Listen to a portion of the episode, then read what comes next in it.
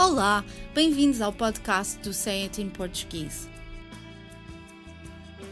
As línguas estão cheias de expressões coloquiais, idiomáticas, ditados e provérbios que acrescentam nuances à mensagem. Mas nem sempre é fácil compreender o seu significado pelo contexto onde se encontram, e por isso gostaríamos de explicar o que querem dizer. Sabes onde é que a Maria foi passar as férias? Não sei, não quero saber e tenho raiva de quem sabe. Que noia! O que é que se passou com vocês? Eram tão amigos, andavam sempre a sair juntos, zangaram-se! Então não sabes que ela me roubou a namorada? Cortei relações com as duas. Não quero nunca mais ouvir falar de nenhuma delas. Epá, não sabia, desculpa. Não voltarei sequer a mencionar o nome da senhora. Acho bem.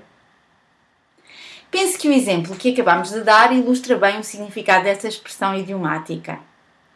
Dizem que os portugueses são um povo de brandos costumes, mas não é bem verdade. Pois é, há muitas circunstâncias em que as pessoas ficam de tal maneira irritadas umas com as outras que não querem sequer ouvir mencionar o nome da pessoa em causa. Mas a expressão não se aplica apenas nessas situações. Também pode descrever acontecimentos ou assuntos sobre os quais não queremos falar ou simplesmente para sublinhar que uma coisa não nos interessa absolutamente nada. Nos anos 30, o compositor sambista brasileiro Noel Rosa escreveu um samba sobre este mote. Eis mais dois exemplos de uso. Quem será que vai ganhar o Benfica Sporting?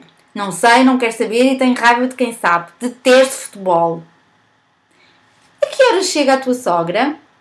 Ninguém me pediu para ir buscá-la ao aeroporto, por isso não sei nem quero saber.